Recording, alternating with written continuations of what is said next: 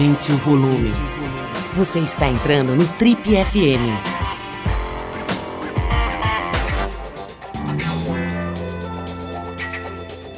Oi, aqui é o Paulo Lima e a gente começa agora mais um Trip FM, o talk show da revista Trip. Nosso convidado de hoje liderou por quase 20 anos uma das maiores instituições de saúde do Brasil, o Hospital Sírio-Libanês. Isso inclui o período mais crítico da epidemia da Covid-19. Ele é neto de imigrantes e doutor em clínica cirúrgica pela Universidade de São Paulo. Esse brilhante médico começou seu trabalho no Hospital Sírio-Libanês como estagiário da UTI na década de 70. Mais tarde, ele assumiu o comando do grupo de transplantes e, em 2016, foi promovido ao cargo de diretor-geral posição que manteve até abril agora desse ano, quando ele se tornou conselheiro da DASA, uma empresa líder em medicina diagnóstica aqui no Brasil e também na América Latina. Um defensor da medicina ampla para todos, ele nunca deixou a sala de cirurgia. Hoje a sua equipe é responsável por metade dos transplantes de fígado em crianças feitos pelo SUS no Brasil. Uma cirurgia que antes dele só se fazia fora do país. Estou falando do Dr. Paulo Chapchap, nosso convidado de honra aqui no Trip FM hoje. Dr. Paulo, muito obrigado por abrir sua agenda. Ela é mega concorrida, a gente sabe disso. Então é muito legal poder ter essa chance de bater um papo com você e entender um pouco melhor sobre esse assunto tão palpitante nesse momento, que é a saúde, a saúde de maneira geral e a saúde pública, né? Obrigado pelo seu tempo, Paulo. Muito legal te conhecer. É bom estar aqui com você, Paulo. Obrigado pela oportunidade de conversar com os seus espectadores e esclarecer alguns pontos relacionados ao sistema de saúde público, saúde suplementar e os desafios que nós estamos vivendo agora, nesse momento no Brasil. Paulo, eu tenho acompanhado essa, essa, essa série na televisão, não sei se você assiste, Sob Pressão, né, que se passa num hospital do SUS, né, um hospital popular no Rio de Janeiro, uma série evidentemente de ficção, então tem uma série de coisas lá que provavelmente são, digamos, recursos criativos da ficção, mas parece, ela tem sido bastante elogiada porque parece ter um nível de verossimilhança, assim, de, de, de qualidade, né, de, de conexão com a verdade bastante razoável. E o que se vê ali é uma mistura de heroísmo com sacerdócio, né, com uma coisa de, de transformar, de, de, de trabalhar com recursos precários, etc. É, é, eu queria saber, assim, primeiro, assim, uma, uma, curiosidade, depois quero saber da sua biografia e tudo, mas me deu vontade de te perguntar já sobre isso. Quer dizer, é legal ter uma série desse tipo na televisão mais mais vista do Brasil? É importante isso? É bom?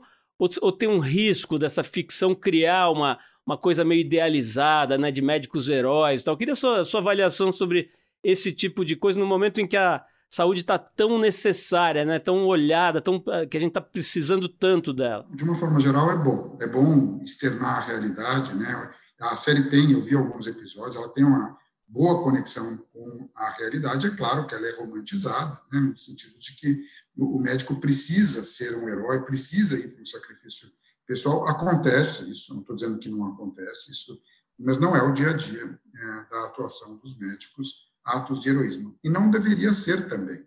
Nós deveríamos prover o médico de condições suficientes é, de trabalho, né, com todas as ferramentas que ele precisa para esse trabalho, e equipes multiprofissionais, a ponto de que ele pudesse é, usufruir da sua atividade profissional, todo o reconhecimento que ela gera, mas não por atos de heroísmo, e sim por uma atenção eficiente, eficaz, é, de cuidado com as pessoas de uma forma geral. Então, de uma forma geral, eu concordo que isso seja, é, eu acho que é bom, né? mais do que concordo, eu acho que é bom que a população conheça a realidade do Sistema Único de Saúde, e é bom saber que os médicos não deveriam ser heróis, eles deveriam ser é, profissionais é, com uma atuação adequada, com algum grau de sacrifício, e todos os profissionais têm algum grau de sacrifício pessoal nas suas atividades laborais, mas não a ponto de comprometer a sua saúde física e mental. Paulo, eu tenho uma, uma memória muito vívida, assim, que é o seguinte, mais ou menos quando eu tinha uns 15 anos, eu ia estudar na casa de um amigo meu, estudar coisa de escola, tal, preparar para uma prova, e tinha um irmão mais velho dele que estava estudando medicina. Eu ficava assim, entre admirado e horrorizado pelas horas que aquele menino ficava no quarto, assim, rodeado de livros muito grossos. Eu lembro da grossura dos livros, né? Eu examinava livros pela grossura naquela altura e ficava assustadíssimo com coisa de 800 páginas e, e uns desenhinhos e tal. Eu ia lá no quarto dele, ele, ele inclusive era um cara, é um cara muito legal, provavelmente você conhece ele, porque se tornou um grande médico, mas ele, ele dava atenção pra gente, assim, mas sempre com, vamos dizer assim, 5% do tempo ele podia conversar com a gente, o resto ele tinha que voltar para os livros, e aquilo se dava à tarde, à noite, no dia seguinte. O cara não parava de estudar. Aquilo me assustou um pouco, porque eu vi o que, que era estudar medicina. Né? O cara não para de estudar loucamente. Na época ele devia estar, tá, acho que no primeiro ano, alguma coisa assim. É o doutor Eduardo Mutarelli, vou até citar, é, um grande neurologista, né, cirurgião e etc., que se tornou um dos melhores médicos aí do Brasil. É um cara totalmente é, é, dedicado a esse ofício, né? Ele ama isso desde moleque. Mas eu fiquei pessoalmente traumatizado pela quantidade de estudo que esse cara fazia. Queria saber como é que foi a sua história de moleque, quer dizer, como é que é a sua história de, de garoto, né? Porque me parece que tem muito de vocação, né? O cara não, não fica médico porque acha, vê assim, fala, olha, aquele cara tá ganhando X, então resolvi ser médico. Ou, pô, vi um filme na televisão. Como é que a sua vocação de, pela medicina foi despertada? Bom, a minha história é um pouco curiosa, porque eu não pensei em ser médico até o ano do vestibular. Eu explico. A, a família, como você sabe, a família Chapchap é muito desenvolvida na área de engenharia. E a família tinha uma característica também, como o próprio Romeu Chapchap fez, e o irmão da minha mãe, que também era engenheiro, é, o que eles faziam era Mackenzie, eles tinham assim uma, uma fixação ou uma predileção por estudar no Mackenzie, que tinha aquela fama de que era um curso mais com atividades mais práticas do que a Politécnica, que tinha um componente né, teórico mais, mais profundo. Né? E meus irmãos é, é, fizeram Mackenzie em engenharia, meus três irmãos. É, normalmente o mais velho, e eu sou o número dois. E, e, quando ele foi fazer vestibular, embora ele fosse um excelente aluno, ele nem prestou exame para a Politécnica. Ele fez o vestibular para o Mackenzie, entrou no Mackenzie, e aquilo era suficiente porque a ideia era fazer engenharia civil no Mackenzie. Quando eu vim, eu estava me preparando para fazer engenharia civil no Mackenzie. Os cursinhos eram muito segmentados, então comecei a fazer o cursinho universitário na época, e eu tinha 17 anos, e eu ia muito bem. Eu, é, quando chegou agosto, setembro, não me lembro, eu tinha tirado o primeiro lugar em todos os simulados começou a ocorrer uma pressão muito grande para a utilização dessa, dessa colocação, que provavelmente seria muito boa nos exames vestibulares, para fazer propaganda do cursinho. Então, eu comecei a ser recebido de uma forma diferente e a pressão começou a aumentar pelo resultado, que o resultado não era aquele que me interessava, que era entrar na faculdade, e o resultado que interessava era tirar uma boa colocação é, na faculdade, no vestibular, para poder usar isso como propaganda do cursinho. Eu não consegui lidar com aquela pressão, aquela expectativa que existia, e resolvi que uma forma de diminuir essa pressão era fazer vestibular para medicina. Então, eu fui, na ocasião, conversar com o Digênio, que era dono do curso Objetivo, eu não achava que meus pais deveriam me pagar dois cursinhos, então eu conversei com ele se eu podia assistir às aulas mais específicas de biologia, a partir de agosto, setembro, no Objetivo, sem pagar, para poder fazer o vestibular. Quando chegasse na hora de fazer o vestibular para a USP, eu fazia a opção para o vestibular de medicina e não de engenharia, já que eu não cursaria a Politécnica e cursaria o Mackenzie. Ele concordou com isso, e naquela época era Mapofei para engenharia ou CECEM para medicina, ou, ou, outras áreas da saúde. É, e eu, então, me inscrevi no vestibular para o Mackenzie, no vestibular para Santa Casa, para aumentar minha chance em medicina, e para o vestibular na Faculdade de Medicina da USP, eu, como opção primeira para a Faculdade de Medicina da USP no vestibular do CCEM, e dessa forma eu tirei a pressão de uma boa colocação na engenharia, porque já que eu ia me dedicar a uma parte do preparo para o exame vestibular a uma outra área, que era a área de, de medicina. E aí eu só pensei em fazer seriamente medicina depois que eu passei no vestibular porque ficou aquela coisa de, pô, passou no vestibular para medicina na USP e não vai cursar. E aí eu comecei a pensar em cursar medicina. Os dois primeiros anos fiz isso, né? comecei por medicina. Os dois primeiros anos foram duríssimos, porque isso que o Eduardo Mutarelli estudava, todo mundo estuda muito nos primeiros anos. É, a característica do currículo de medicina era ciências básicas totalmente separadas das ciências clínicas, em alguns lugares ainda é assim, então você não tem contato com medicina, você tem contato com algumas matérias básicas, anatomia, fisiologia, histologia, parasitologia e por aí vai.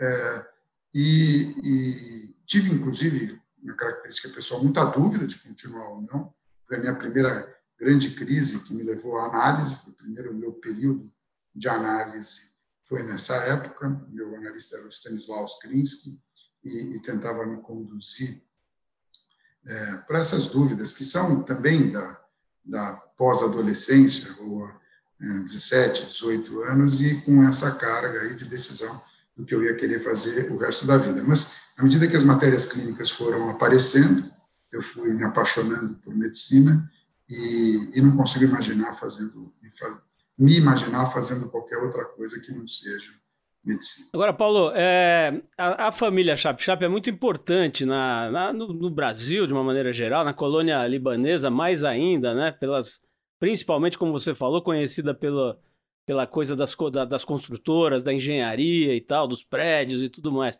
É, você era rico quando era jovenzinho? Você era um, um garoto já com, com uma, uma posição, digamos, econômica alta ou estava mais ou menos classe média?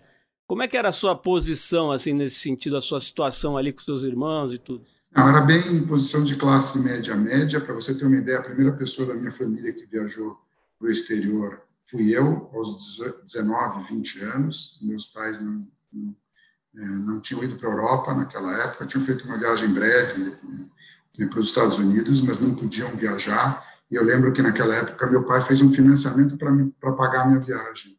Ele pediu dinheiro emprestado no banco para pagar em várias vezes para eu poder viajar com os meus amigos para a Europa nessa, nessa idade.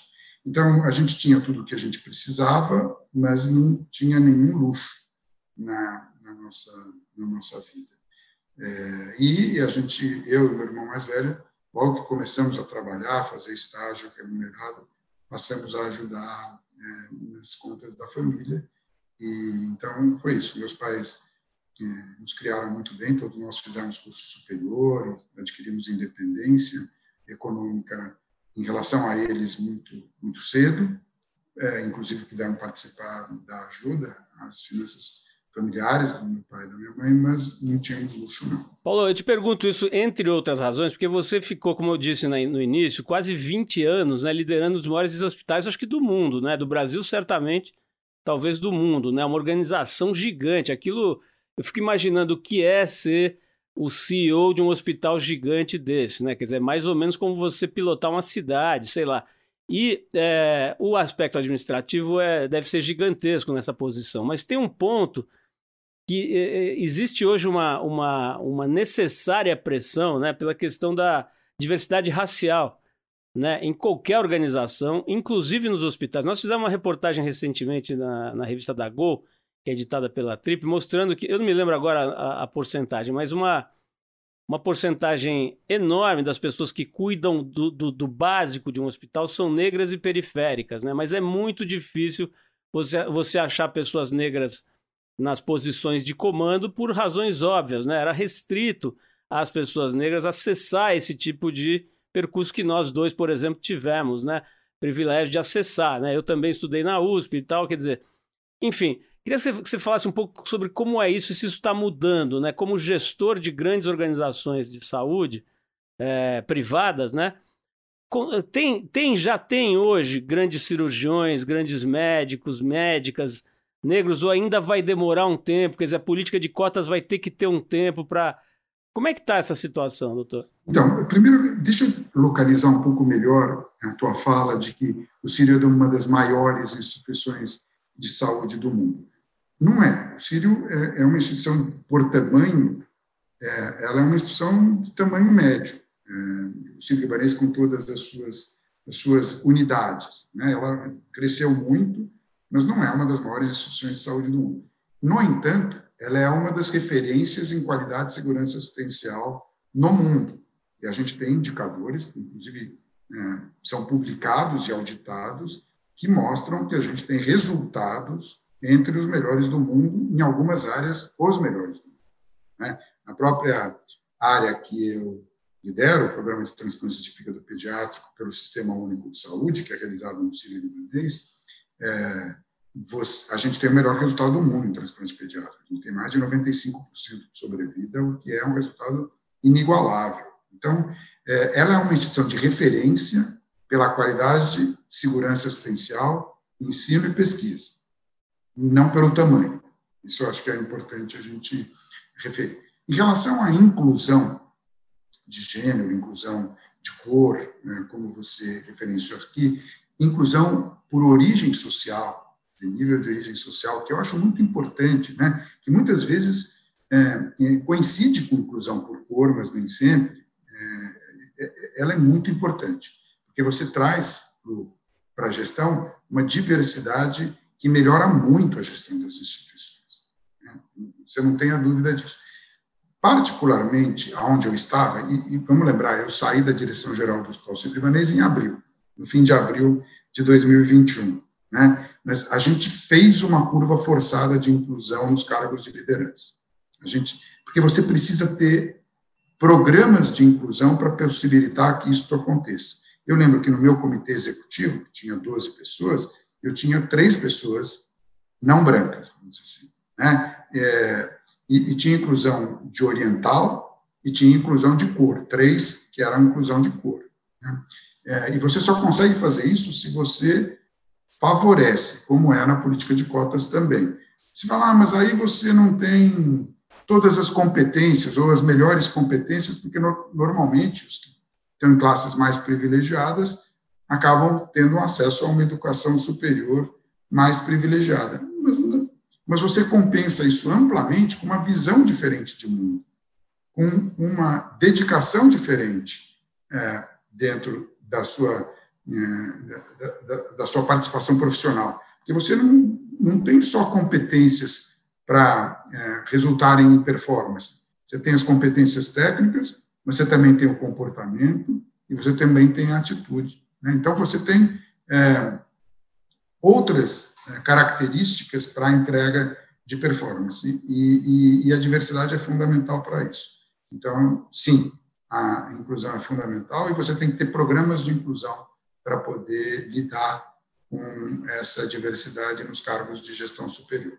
A política de cotas, é, com a qual eu concordo, vai trazer mais possibilidades de inclusão nos cargos de liderança nas empresas e, e, e vai favorecer muito a gestão dessas empresas. Você não tem dúvida nenhuma. Paulo, é, eu vou fazer uma entrevista meio errática, porque é tanta coisa que eu quero te perguntar, que então eu vou pulando, sabe? Eu vou da sua infância para a questão das cotas, agora eu volto para o fígado. Eu quero ir para o fígado agora que é a sua especialidade, né? Você acabou de falar dessa, desse número que, assim, dá, dá quase vontade de chorar de felicidade, né? Você imaginar 95% de sobrevida, é isso? É assim que se, que se, que se fala, né? Imagina a criança precisando de um, de um transplante de fígado, uma situação gravíssima, né?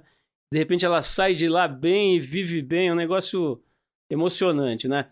É, eu me lembro, não sei, você vai me corrigir de novo se eu estiver errado, eu faço questão que você me corrija, mas eu acho que tem uns 20 anos, talvez uns 15, a gente se engajou numa espécie de campanha para mexer com a fila do transplante. A Trip foi convidada, foi chamada pela sociedade, por alguns médicos que a gente conhecia e tal, apontando que naquela ocasião a fila de transplante se dava, se eu não me engano, de novo peço a sua ajuda aí, pela ordem de chegada, né? Então, a pessoa que tinha uma gravidade absurda ali, que estava correndo o risco de morrer em questão de dias ou de horas, tinha que esperar porque ela tinha chegado depois do cara que não estava tão grave. Dizer, isso é um absurdo que até um leigo percebia, né? E tinha lá questões jurídicas, etc., que não, não eram, não pareciam transponíveis. E aí alguns, acho que alguns médicos e, e organizações começaram a, a, se mobilizar e acabaram conseguindo, né? É, alterar o padrão, uh, o, o, modelo né, de, de funcionamento dessas filas, né?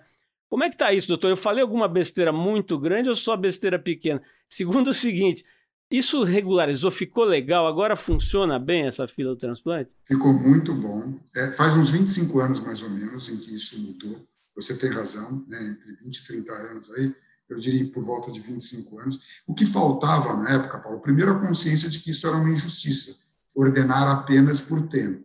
Né? E a segunda, faltava um indicador objetivo, um índice objetivo que comparasse gravidade entre diferentes pacientes e diferentes doenças que esses pacientes tinham. E aí se criou um indicador que não é perfeito, que chama MELD para adultos e PELD para crianças, que leva em conta os resultados objetivos de alguns exames laboratoriais para avaliar a função hepática e para prever a, a gravidade em relação a prever a, a, o índice de mortalidade em seis meses se você não fizer transplante. Basicamente é isso que se desenvolveu. Então, aqueles que têm um índice de gravidade superior, que indicam uma maior probabilidade de morte em seis meses, entram na frente da fila. É, um, é uma escala contínua de pontuação e que você estabelece algumas exceções, porque precisa, que é a presença de câncer no fígado, então ganha uma pontuação maior, crianças ganham uma pontuação maior, porque tem menos doadores criança e eles têm que competir por órgãos de adultos também, né? É, mas basicamente, embora ele não seja um índice perfeito, ele é um índice bastante bom de avaliação da gravidade para o ordenamento na lista de espera. Também leva em conta o tempo de espera. Então, é, é um misto entre aqueles pacientes que têm a mesma pontuação, quem está esperando há mais tempo, foi inscrito há mais tempo, fica na frente daquele que tem a, a mesma pontuação e foi inscrito mais recentemente. Quando tem uma, uma situação emergencial, quer dizer, uma hepatite aguda fulminante, que o índice de mortalidade em dias é muito alto, obviamente passa na frente da lista de todos os outros, e quando tem é, a necessidade de um retransplante agudo, assim, aconteceu um problema no transplante e precisa receber outro órgão, também tem prioridade. E essas listas são regionais, né? E depois elas se combinam. No caso extremo, passa a é, ter acesso à lista nacional, quando é um caso extremo, de poucas horas ou poucos dias né, de expectativa de vida. Então, é assim, melhorou muito, né? É, e, e eu acho que ela é muito mais justa agora. Bom saber, doutor. Bom, eu já sabia, mas é, é, é, uma coisa tão distante. Eu, eu falei aqui, acho que eu falei 15 anos, né? Falou 25, quer dizer, a gente perde a noção do tempo, mas eu me lembro bem, até quero fazer justiça. Doutor Mário Pessoa foi um que, que nos alertou, sabe? Mostrou essa, essa coisa maluca que era antigamente. E a gente tentou, dar, né, claro, com as nossas, todas as nossas limitações e tal, mas tentou ajudar e mobilizar a sociedade, tudo na época. E vejo que a coisa foi bem sucedida, né? E muita coisa evoluiu na, na saúde brasileira, esse é um item. Agora, eu queria a, a abordar um outro aspecto, Paulo, que é menos legal, digamos assim, né? que é a questão da droga nas universidades e nos hospitais. Né? É um assunto meio, meio delicado, difícil de falar e tal, mas é bastante sabido. Né? Parece, de novo, eu vou falar coisa aí que, que posso falar alguma besteira, aí você, me ajuda, mas parece que a pressão da, da, da profissão é tão gigantesca Aliás, o, o, falando em pressão, né, o Sob Pressão mostra isso num dado episódio lá. Tem um médico que cria uma dependência de morfina, alguma coisa parecida. Então, assim, parece que os caras são submetidos a uma pressão tão violenta que é sobre-humano, né? Quer dizer, chega, chega a, a, extrapolar qualquer limite do psiquismo humano e muitas vezes, é, é, é, quer dizer, acontece do médico acabar criando dependência química ali de certa substância e tal para segurar o tranco. Sei que é um assunto difícil, mas sei também que você não se nega a falar sobre nada, né? Já vi entrevistas suas muito mais cabeludas e difíceis aí que você não se furtou a responder. Como é que é, Paulo, a realidade disso? Isso acontece mesmo nos hospitais, nas faculdades, nas, na, no, entre os estudantes e tal? Tem um peso gigante que a molecada, a molecada, as pessoas não conseguem suportar e alguns acabam buscando esse tipo de, de, de ferramenta, digamos? É, você sabe que a epidemia de problemas de saúde mental é enorme hoje. Distúrbios da ansiedade, da depressão, pânico, né? É, não é exclusivo em profissionais de saúde, é, está ocorrendo cada vez mais, a gente sabe disso, o índice de suicídios tem aumentado muito, tem um componente da pandemia, aí tem até um artigo, acho que de hoje, do Estadão, mostrando alcoolismo e drogas, é, vício em drogas, como aumentou durante a pandemia, mas já vinha acontecendo. Já vinha acontecendo um, um, uma pressão muito grande na sociedade como um todo, que leva ao burnout, que são aqueles distúrbios de saúde mental relacionados ao trabalho, né, à carga laboral de trabalho, condições estruturais do trabalho, relacionamentos no trabalho, e aqueles indivíduos que não têm é, estrutura adequada no local de trabalho e uma estrutura adequada de, na sua vida social, vamos dizer assim, na sua vida familiar, é, são submetidos a uma pressão que vai além do que é possível um, ser humano suportar, e aí gera vícios em álcool, drogas e até suicídios. né, chegando até um alto de suicídios. É, os profissionais da área da saúde, particularmente os médicos, particularmente de algumas especialidades médicas, estão submetidos a uma pressão maior, sim, e aí esses problemas de saúde mental, distúrbios, acontecem com maior frequência e os suicídios também acontecem com maior frequência. Em algumas especialidades isso é maior ainda, particularmente médicos de unidade de emergência, de terapia intensiva, anestesiologistas, e uma coisa surpreendente nos Estados Unidos, eu não tenho os números brasileiros para dar substância ao que eu estou falando, médicos de saúde da família e da comunidade. É uma novidade no espectro de profissionais americanos, de profissionais que estavam submetidos a uma sobrecarga de trabalho, né, é, entram num, esses particularmente de programas de saúde da família e da comunidade, entram um regime de trabalho taylorista, né, ou fordiano, como queira chamar, uma linha de produção em que a sua carga de trabalho é cronometrada, né, eles têm que atender tantas pessoas em tanto tempo, ou uma pessoa em tanto tempo, e acabam tendo uma enorme sobrecarga de trabalho sem usufruir do benefício do exercício de uma boa medicina.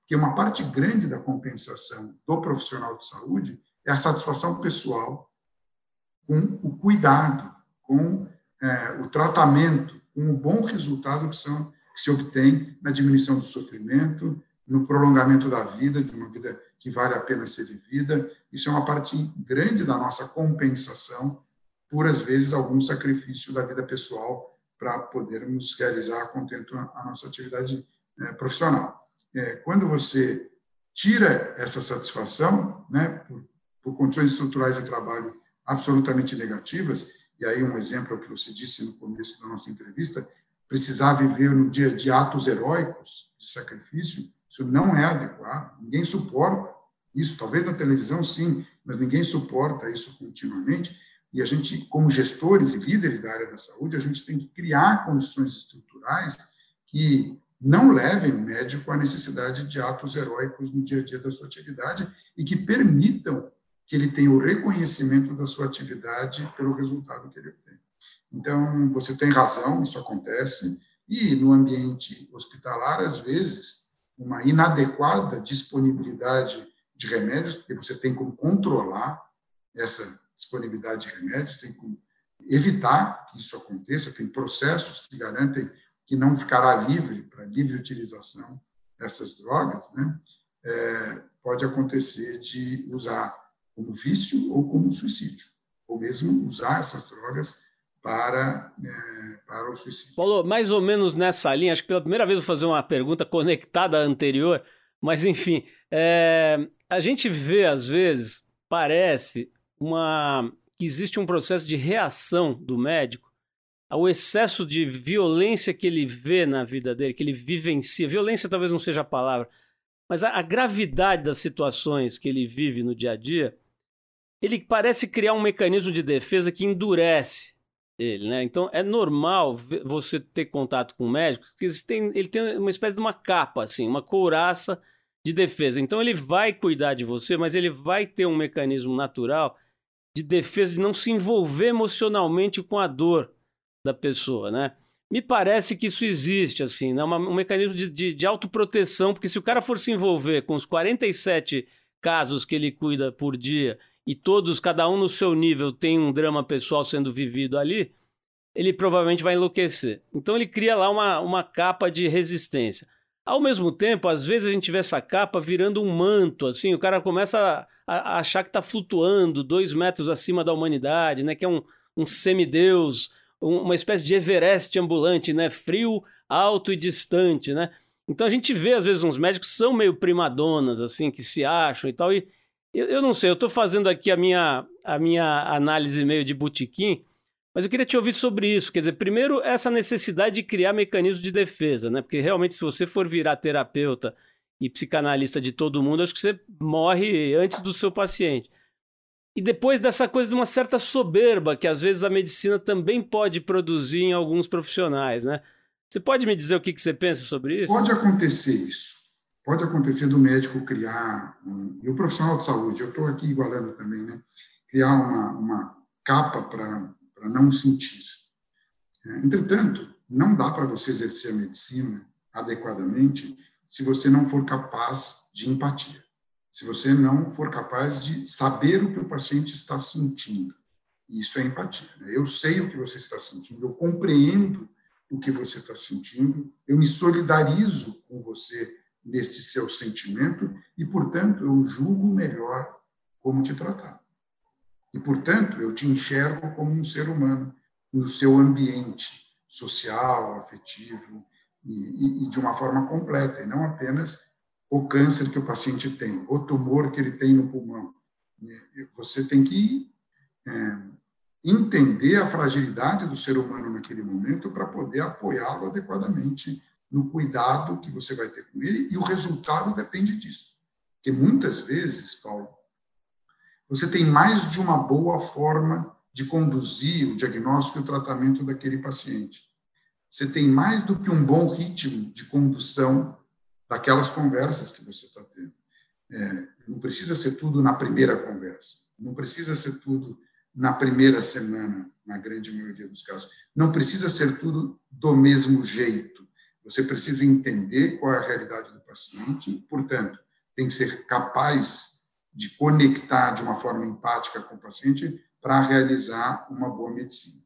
Eu, eu trago aqui um caso que foi público, então é, não há quebra de sigilo aqui. Quando o presidente Lula teve aquele câncer de laringe, é, o que apontava com o melhor resultado em termos de sobrevida era fazer a combinação de cirurgia e quimio-radioterapia. E a cirurgia é, chamava uma laringectomia total, que o privaria da voz. Ele teria que usar aparelhos para poder falar, que aumentassem a sua voz, e teria aí uma, uma traqueotomia definitiva, precisaria daqueles aparelhos que você encosta para amplificar a vibração do ar e você poder falar. E eles que não fariam. Então, o médico, é, esse médico distante, com carapaça, diria, então procura outro médico. Porque o melhor tratamento é esse, ou você faz esse, ou eu não vou cuidar de você. E o médico empático entenderia a situação do ser humano, que estava disposto a sacrificar alguma porcentagem de cura, de possibilidade de cura, por uma qualidade de vida diferente, por uma vida e aí foi feito, então, o segundo melhor tratamento em termos de sobrevida, mas para ele o melhor tratamento, para a realidade dele o melhor tratamento. Você veja que ele teve uma sobrevida aí, é, provavelmente cura da sua doença, pelo tempo que já se passou, e não foi privado da sua voz, né, da sua é, da capacidade de interagir né, é, através da, sua, da fala, diálogo. É, e das suas manifestações verbais. Então, é, você tem que ter essa capacidade.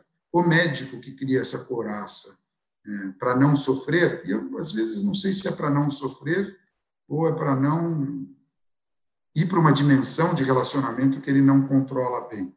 É, ele, ele não faz uma boa medicina. O Paulo, é interessante você mencionar essa coisa do Lula, porque tem um. Eh, ele, ele participou recentemente de um podcast com o Mano Brown, dos Racionais MCs, né? Que um podcast que está bem. Percutiu bastante, chama-se Mano a Mano. E ele mencionou isso, sabe? Ele mencionou que, que ele teve diante desse dilema, né? E que ele se viu ali. É, uma, uma possibilidade de perder a voz, que aquilo aterrorizou ele profundamente por, por razões óbvias, né? Mas é, é legal ouvir isso do, do, da, sob o seu ângulo de visão. Eu quero falar sobre um uhum. outro aspecto agora da medicina, Paulo. É, bom, falar sobre, sobre Covid com você precisava ter um outro programa, né? Porque é tanta coisa. Mas assim, eu vou, eu vou no que eu acho que talvez seja o mais importante, é, tendo a chance de perguntar para alguém que conhece tão profundamente o tema como você, nesse momento, que é o seguinte: onde estamos, doutor Paulo? Onde estamos na pandemia? Né? Tem muita gente Hoje mesmo eu ouvi de um cliente: olha, agora é hora de renascer, já estamos podendo renascer e vamos festejar e tal. Eu falei, bom, cliente e tal, você fica meio assim, mas eu falei, olha, renascer, será que é exatamente isso e tal? Enfim, as pessoas estão achando que já foi, né? Que já pertence ao passado e tal. Qual que é a realidade, doutor? A realidade é que está muito melhor.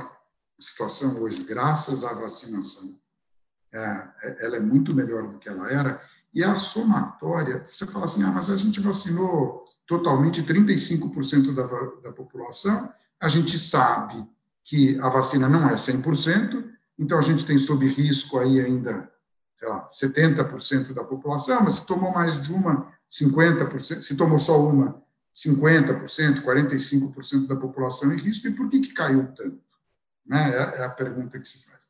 A vacinação, como a gente sempre disse desde o começo, ela tem um efeito coletivo extraordinário, porque ela não só protege aquelas pessoas vacinadas, como ela faz com que essas pessoas vacinadas também passem a não, não transmitir, ou transmitir menos, tem um índice de contagiosidade menor. E a outra coisa é que a vacinação em cima de uma população que teve uma alta prevalência da doença, teve contato com o vírus, funciona como um boost imunológico. Então, você teve contato com o vírus, desenvolveu algum grau de anticorpos, toma uma vacina, potencializa esses anticorpos, então a vacina é muito mais efetiva em quem já teve um contato anterior com o vírus, e vamos é, combinar que a população brasileira teve um, um, alto índice de contato com o vírus nas duas grandes ondas que a gente teve. Uma abril, maio, junho, julho, e foi arrefecendo em setembro, outubro, e do ano passado, e outra agora, nesse começo de ano, né, fevereiro, março, onde a gente teve um, um outro pico da doença. Então, não estamos livres, precisamos continuar nos cuidando, mas podemos ter um, outro grau de risco menor graças à vacinação. Então, o que eu conclamo a população a fazer, como médico, é continuem se vacinando, aparecendo a terceira dose para os idosos, tomem a terceira dose de vacina para melhorar a imunidade de vocês, a hora que o Programa Nacional de Imunização propiciar a terceira dose, é, tomem, e chegar a sua vez, tomem a terceira dose da vacina, em ambientes coletivos fechados e pouco ventilados, usem máscaras. Essa é a recomendação. Né? Ah, mas e no parque? Não, no parque aberto, com pouca gente, grande distanciamento, tem uma diminuição do vírus. Então, aceita-se não usar. Né? E na praia, mesma coisa. E a gente chegou a absurdos, antes de conhecer bem o método de transmissão, de tirar surfista da, do mar porque eles não estavam usando máscara. Aí também não, né? Porque nenhum surfista está colado no outro, senão não consegue pegar onda, e lá, com aquele grau de, de renovação do ar, vamos dizer, no ar ambiente, não, não tem zero chance de, de contrair. Então, a gente foi aprendendo, né? e a gente sabe que os, os sacrifícios não precisam ser tão grandes, mas se você for ao supermercado, se você for a um restaurante, procure um lugar mais ventilado, mais aberto, é, se junte na mesma mesa apenas com pessoas que foram vacinadas, né, que provavelmente têm um grau de imunidade e não vão transmitir para você. É, eu acho que essas são boas medidas ainda, Paulo, para a gente ir diminuindo cada vez mais o risco de todos nós. Paulo, é, você tinha nessa sua vida profissional praticamente, acho que inteira, né, um reporte para uma, uma organização que era uma organização, sei lá, acho que social, né, de senhoras ligadas a uma colônia e, e, e, doações de famílias, tal. Quer dizer, tem uma outra dinâmica, digamos, né? uma outra equação química ali, né? De repente você vai para uma organização, salvo engano, que tem é, é, atores do mercado financeiro, né? Tem grandes investidores atuando. Eu não sei se a DASA tem capital aberto, eu sei que a tem capital, tem capital aberto. aberto, né? Então você tem que, vamos dizer assim, conversar para não dizer responder ao mercado, né? Ao tal do mercado, ao Deus do mercado, aos, aos analistas financeiros de banco, quer dizer uma organização de capital aberto ela tem é, é, uma dinâmica, uma liturgia completamente diferente, né? Isso te preocupa um pouco? Não no sentido de que o que você busca é entregar valor a longo prazo. Né? Você, a gente sabe que as empresas de capital aberto que se preocupam com o resultado a curto prazo, trimestral apenas, né? claro que tem impacto do teu resultado trimestral, mas aquelas que não olham a longo prazo se tornam insustentáveis ao longo do tempo porque você vai sacrificar a tua capacidade de investimento, transformação, renovação, é, aprofundamento da cultura, que são todos projetos de longo prazo que te dão sustentabilidade, né, no longo tempo, por projetos de curto prazo. Você é premiado no curto prazo, mas é sacrificado na, nos investimentos a longo prazo. Eu não tenho certeza que o mercado entendeu já é, a proposta de valor da DASA. Eu tenho dúvidas se o mercado entendeu isso, mas ela é uma proposta de valor, é, na minha opinião, a melhor proposta de valor que a gente está enxergando hoje no sistema de saúde suplementar.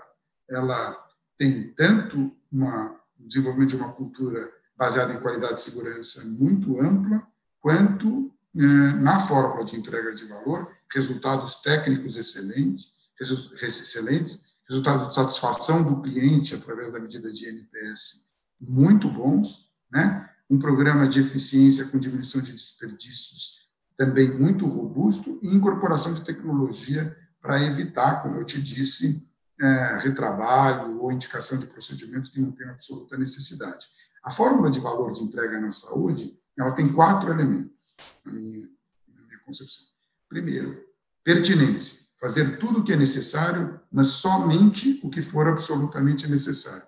E ela é chave, porque se não tiver pertinência, todo o resto não tem valor. Então, ela multiplica os outros elementos da fórmula de valor.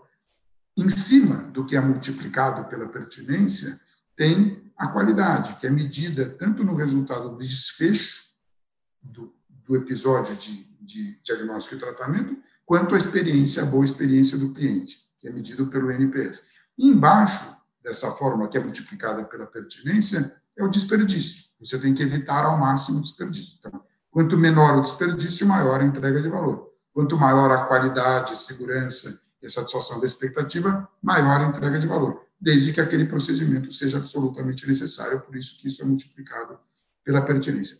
Na minha opinião, a DASA é o sistema melhor posicionado hoje no sistema de saúde suplementar para essa entrega de valor, por isso que eu me engajei de uma forma tão dedicada a, a, ao trabalho que eu estou fazendo. Paulo, é, uma pergunta, a gente já está terminando aqui, mas uma pergunta que eu não posso deixar de fazer. Eu mencionei agora há pouco, né, sobre a gestão, no mínimo, questionável né, da saúde pública brasileira nos últimos tempos, aí, de, é, coincidentes com a pandemia. É, eu queria saber de você é, a sua opinião é, sobre isso.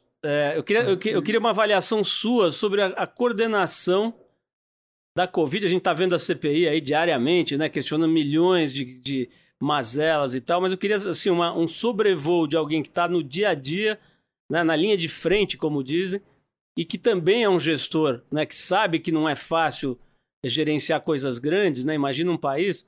Queria saber a tua, a tua análise agora que a gente já tem 20 meses, mais ou menos, de pandemia. Olha, eu acho que a gente demorou para identificar quais eram os elementos fundamentais para o enfrentamento da pandemia. A gente demorou mais, talvez, tempo do que a gente deveria, deveria ter, é, poderia ter demorado, vamos dizer assim. A gente insistiu muito com coisas que não têm relevância e deixou de insistir com coisas muito relevantes que agora se provam que eram relevantes mesmo. Então, o que, era relevante? Vacinar o mais rapidamente possível, né? E e, e, e usar o distanciamento físico, não social, distanciamento físico, em ambientes fechados e pouco ventilados, e se isso fosse obrigatório, porque a gente tem que, em determinado momento, usar o equipamento de proteção individual mais eficiente que tem, que é a máscara. Né? É, então, se você me perguntar quais são os três elementos fundamentais para o enfrentamento da pandemia, são vacinação, utilização de máscara em ambientes fechados pouco ventilados e distanciamento físico. São as três coisas que você tem que fazer, e não mais. E não mais. Quer dizer, não é tão problemático assim. Né? Eu vejo meu pai e minha mãe pelo menos uma vez por semana, durante algumas horas. Ele tem 95 anos, ela tem 92 anos. São de altíssimo risco. Né? Mas eu não tiro a máscara na presença deles. Eu, e eles usam máscara. Então, eu tenho é, uma dupla barreira de proteção deles que é a minha utilização de máscara e a utilização de máscara através deles. Antes a gente fazia grandes refeições à mesma mesa, todos os domingos, com toda a família, não fazemos mais. É um sacrifício? É, mas eu consigo encontrar com eles, cuidar deles, né, acolhê-los nas necessidades deles, com essa proteção, janelas bem abertas e utilização de máscara quando eu estou junto deles no mesmo ambiente. Então, é, Podia ser melhor? Podia, mas também podia ser muito pior, se eles tivessem contraído a Covid e eu os tivesse perdido. Né? Então, é, a gente tem que ver o que vai fazer. Então, hoje acho que o enfrentamento está adequado, nós estamos comprando o máximo de vacinas que a gente consegue, boas vacinas. Programa Nacional de Imunização tem conseguido imunizar um grande número de pessoas todos os dias. A gente chegou aí até, acho que próximo de 2 milhões de aplicações de vacina no dia, né? Eu acho que isso é bastante adequado e em havendo mais vacinas, temos que continuar vacinando e provavelmente precisaremos da terceira dose, sim, naquelas populações que têm menos chance de desenvolver imunidade por causa da idade ou em pessoas imunodeprimidas. Então, vamos fazer Paulo, isso. eu queria saber que nesses almoços de domingo que tinha antes da, da, da pandemia com a sua família, se você, você viu, ouvia muita reclamação, se você era muito criticado, né? Porque a família de médico detesta a coisa do médico, né? Porque ele está sempre disponível para os outros e não para os próprios é, entes da família, né? Seus filhos, por exemplo, eles acham ruim essa sua. Eles reclamam desse seu sacerdócio ou não? Eles já reclamaram muito. Agora eles estão crescidos, adultos, têm. Acho que até a distância não nos machuca tanto, porque desenvolvem o seu rol na sua própria comunidade então, e eu tenho procurado ficar mais em contato com eles, mas eu não tenho dúvida que a criação principal deles foi pela mãe deles, que inclusive a Mônica, que é a referência deles para vários assuntos. Eu sinto falta de ser a referência, então ela é muito mais consultada, muito, o diálogo acontece muito mais livremente, uma relação, acho que mais próxima dela do que do que de mim. Isso é o que eu perdi, né? E eu acho que eu não equilibrei bem é, a minha, o, o, meu o tempo entre o meu tempo de família e o meu tempo de profissão. E a gente acaba fazendo isso porque acaba se encantando pelo que a gente faz, né? E, e gostando. Não é um sacrifício. O sacrifício acho que foi maior deles, não meu, né? No sentido de que eu eu tive o, a satisfação de obter resultados extraordinários com uma equipe, claro, enorme, e esses resultados extraordinários que se refletem na saúde das pessoas, né, que saem de uma situação de risco extremo e têm uma vida muito feliz depois, né, eu já fui a casamento de pessoas que eu transplantei quando eram bebês e, e isso dá uma satisfação enorme, compensa o sacrifício familiar. Para eles, não. Né? O que a gente tenta fazer, Paulo, é compartilhar a satisfação que a gente tem através do relato dos casos que existem, alguns casos muito emblemáticos, muito importantes, muito, que, que nos sensibilizam muito para ver se eles, entendam a mesma satisfação, é, me perdoam um pouco pelo distanciamento que eu tive né, na criação deles. Mas, Paulo, se você voltasse ali no tempo que você entrou como estagiário da UTI, aliás, estagiário de TI deve ser um negócio difícil, né? Mas, enfim, você é, faria muita coisa diferente, considerando que você acabou de falar, né? Que você, enfim, de uma, de uma certa maneira, está dizendo que você errou um pouco na dose. Não, né? eu, eu, eu, tentaria fazer diferente. Não sei se eu conseguiria, mas certamente eu tentaria fazer a coisa diferente. Tentaria delegar mais algumas coisas que provavelmente eram delegáveis, mas eu não sabia delegar, né? É, e tentaria conviver mais com eles e principalmente conviver com eles desligado do trabalho, porque isso faz diferença. A qualidade do tempo que você dedica. Eu lembro que eu estava muito sempre disponível, e não é só para eles, né, para a Mônica também. Eu, eu acabava não estando no estado de ânimo totalmente imerso naquele ambiente que eu estava. Eu estava sempre um pouco distante, um pouco tentando raciocinar outras coisas, equacionar problemas, é, tentar eu falava dormir com o problema para acordar com a solução, mas isso obviamente tira a tua, a tua disponibilidade, mesmo estando no mesmo ambiente, a tua sensibilidade para a situação em que eles viviam naquele momento. Bom, essas acho que só os ouvintes mais velhos vão entender o que eu vou falar, mas acho que eu imagino você ali com o bip até no pijama, né? O bip no bolsinho do pijama ali, né? Que era um instrumento é. inseparável dos médicos, né? Era o, é o avô, o bisavô do celular, né? Mas, uh, Paulo, fala, pode falar, por favor. Não, é, lembra que não tinha celular e tinha bip. Então, por exemplo, se eu estava no cinema, eu lembro várias situações assim, tocava o bip, até você saber se era realmente uma emergência ou não, eu tinha que sair, procurar um telefone, às vezes no cinema, ou um orelhão, estava sempre com, sabem o que é orelhão, telefones públicos que ficavam né, nas ruas, e, e, e até conseguir fazer o contato, Paulo, o grau de estresse era muito alto. Né? Então, o celular fica na cabeceira, né? ligado o tempo todo, também é uma loucura, mas, mas é, é assim. Ô Paulo, os, os, nossos ouvintes que, soube, que eventualmente sabem o que é orelhão é porque eles foram procurar a origem da expressão caiu a ficha. Né? Porque, é, é, mas enfim, deixa eu te falar uma coisa que tem a ver com isso, até a gente falando de idade, de épocas.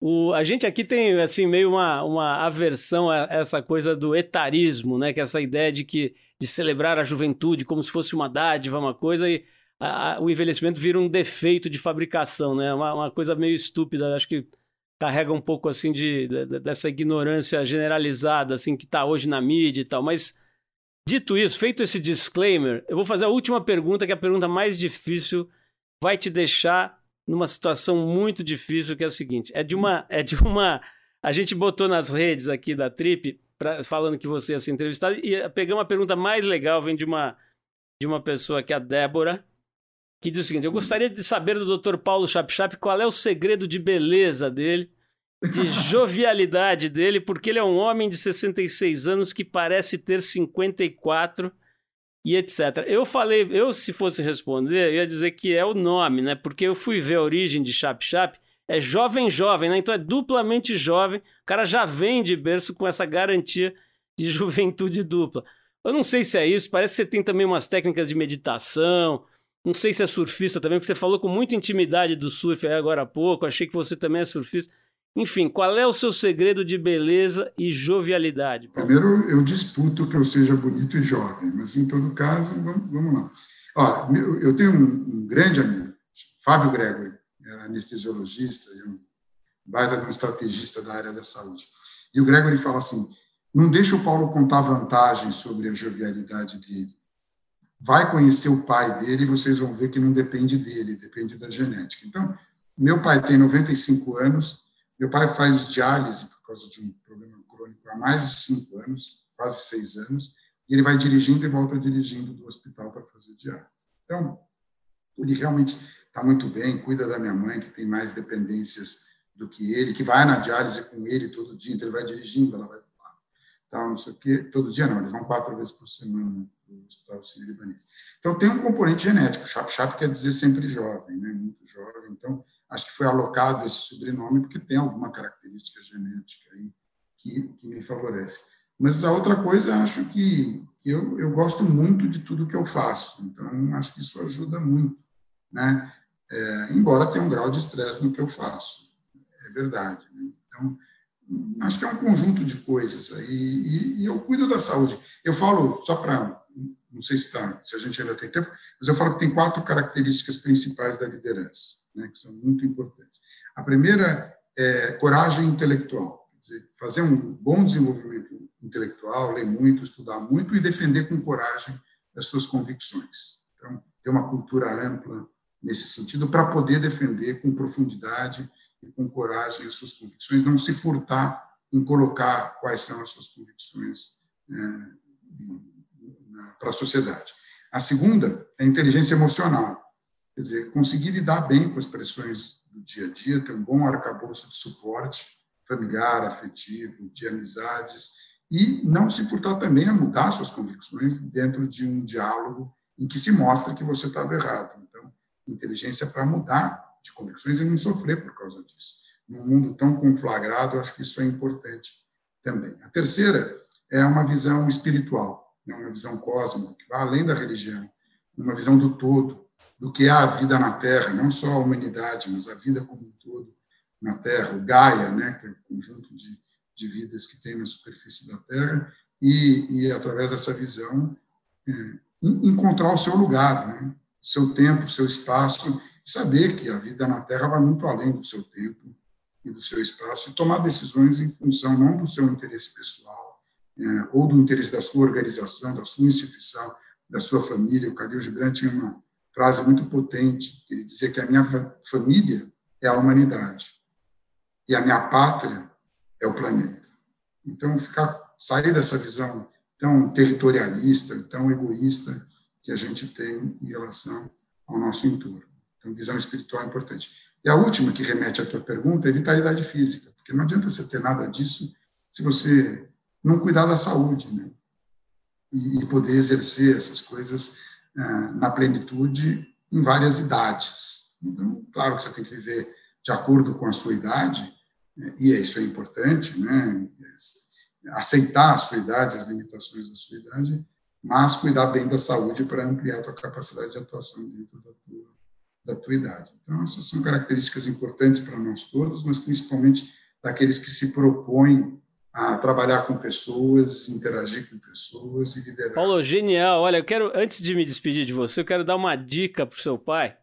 Eu sugiro que você dê a ele, né? Porque eu, eu o meu pai, eu, eu que tenho um pai da, mais ou menos da mesma idade, dois, três anos mais novo que o seu, ou seja, na casa dos 90 e poucos, ele, para ele não usar, você fala para ele não usar o Waze, tá? Porque o meu pai resolveu usar o Waze, dar uma de moderno, ele também dirige, né?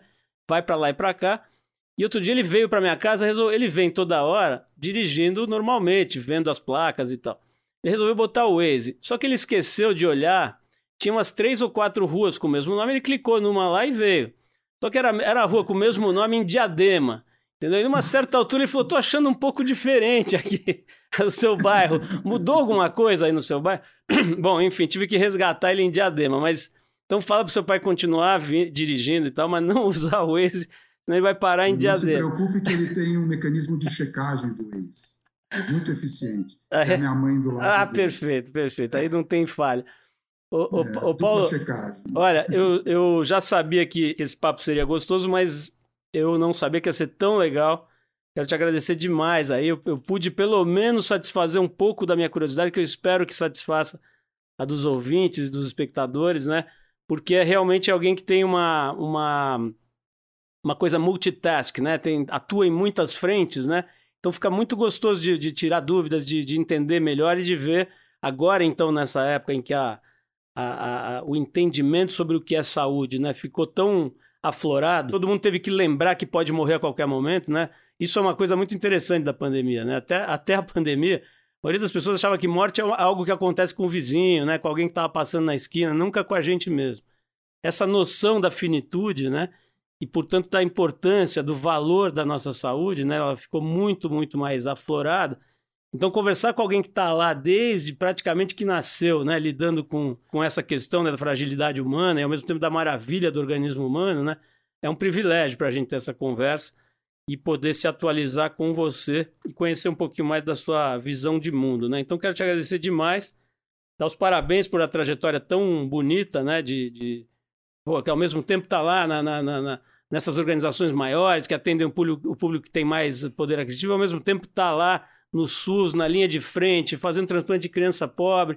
Quer dizer, é realmente muito legal, né? Uma atuação dinâmica, holística, como diriam aí os, o pessoal da New Age, né? Então, parabéns aí por essa história, Paulo, e que ela siga aí, pô, no mínimo até uns 120, né? Porque se teu pai tá com 95 dirigindo para lá e para cá, você terá que ser abatido a tiros aos 150 em praça pública, né? Porque você não vai querer morrer. Obrigado pela oportunidade de estar aqui com você, Paulo. Gostei muito também.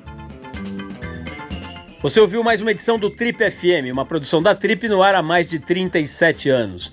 Direção e apresentação, Paulo Lima. Produção, roteiro e edição, Adriano Conter. Se você quiser ouvir outras entrevistas das edições anteriores do programa, é só acessar o tripfm.com.br. Ou também pode procurar a gente na plataforma digital onde você costuma ouvir seus podcasts preferidos. A gente está em todas, Deezer, Spotify e outras. Semana que vem a gente volta com mais uma conversa boa aqui no Trip FM. Abração e até lá!